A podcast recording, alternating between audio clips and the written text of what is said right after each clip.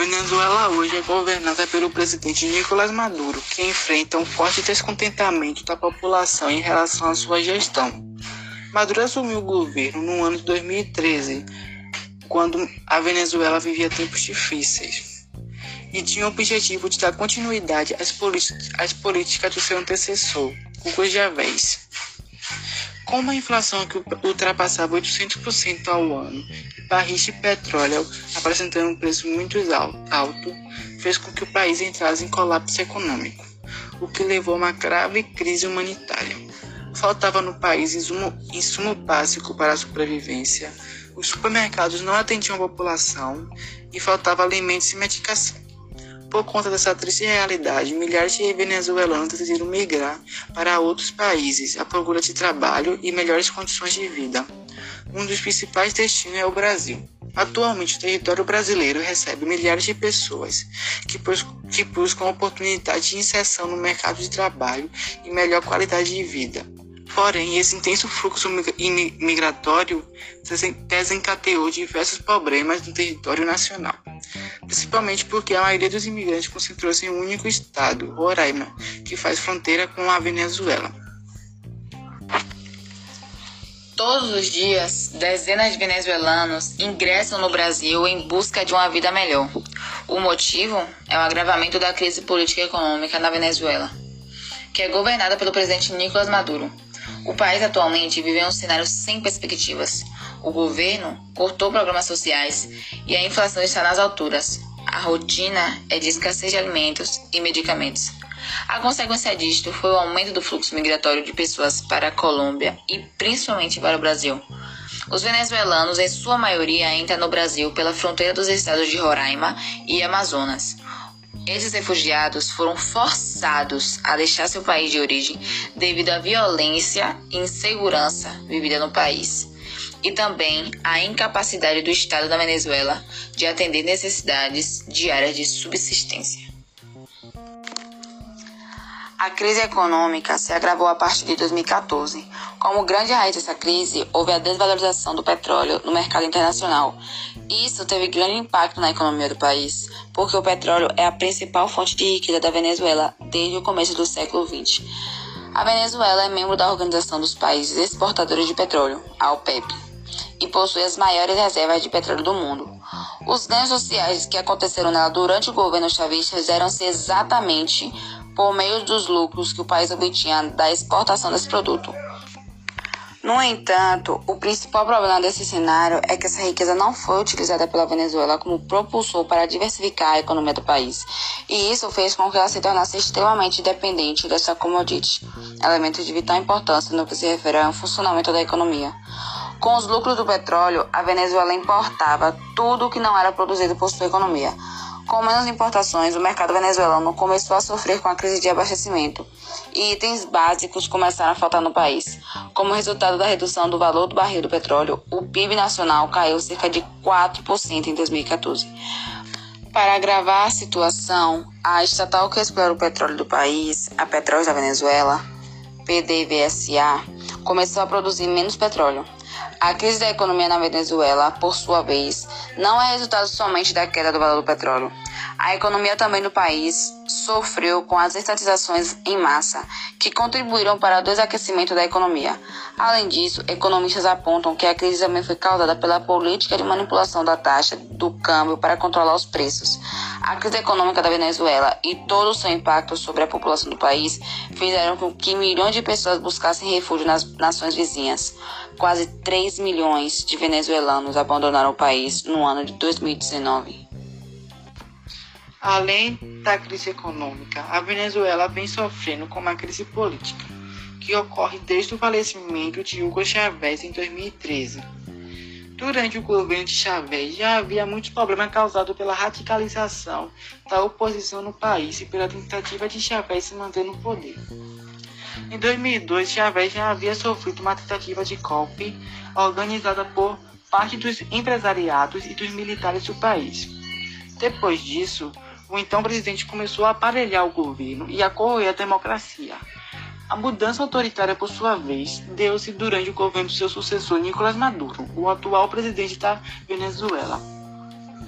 Quando Maduro assumiu a Venezuela, a crise econômica estava apenas no início, mas a existência dessa crise reforçou a atuação da oposição contra o novo presidente. Isso fez com que ele lhe utilizasse uma postura mais autoritária ainda para se sustentar e para combater a oposição.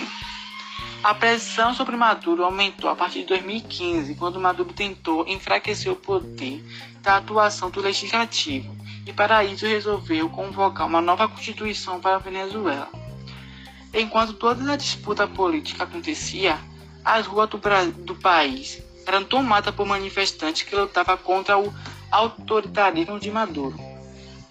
A reação do governo foi, de, foi a de reprimir com violência as manifestações, revoltando ainda mais a população. Em 2018, foi realizada nova eleição presidencial, a qual Maduro concorreu e venceu contra Henrique Falcão. Essa eleição não foi reconhecida pela oposição da Venezuela e nem pelas outras nações.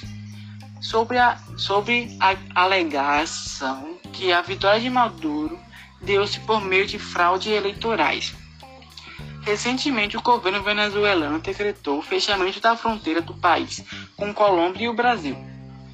Isso aconteceu porque a Venezuela negou-se a receber ajuda humanitária, alegando que se tratava na verdade, uma desculpinha para a intervenção americana no país. Isso porque os Estados Unidos não excluíram a possibilidade de intervenção militar no país.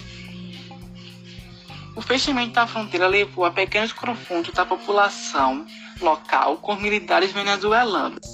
O Brasil hoje é o país com maior fluxo migratório de venezuelanos. A entrada dos imigrantes acontece por Roraima, estado que faz fronteira com a Venezuela. Esse foi o estado que mais foi afetado pelo intenso fluxo migratório, pois é a região com a maior acessibilidade. Os governantes do estado de Roraima declararam que havia uma sobrecarga dos serviços públicos e que o estado não era capaz de atender a demanda de imigrantes que lá se instalaram. Alegaram também a impossibilidade de inseri-los em programas públicos relacionados à saúde, educação ou ao mercado de trabalho. Segundo Marcelene da Silva Moura, diretora do Hospital Geral de Roraima, os medicamentos solicitados para atender a população durante o ano todo de 2018 já haviam acabado em meados de agosto. Doenças como sarampo, já, que, que já haviam eliminados no território brasileiro, reapareceu e Roraima apresentou quase 300 casos confirmados. Esse fluxo migratório de venezuelanos já é classificado por alguns estudiosos e jornalistas como êxodo ou diáspora, que é a transferência de permanente de povos de um lugar para outro. E ainda que os dados apresentados mostrem um número enorme de imigrantes que adentraram o território brasileiro, não é possível ainda confirmar com precisão o número de venezuelanos que permanecem no Brasil. Isso acontece porque o fluxo migratório teve três momentos, segundo o professor de Relações Internacionais João Carlos Jarochski. Esse é o primeiro momento, inicialmente, houve no Brasil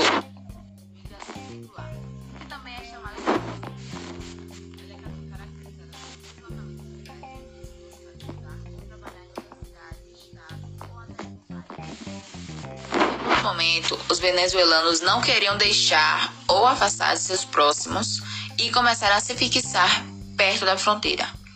Já no terceiro momento, os imigrantes venezuelanos passaram de vez pelo estado de Roraima e seguiram para os outros estados em busca de ofertas de trabalho.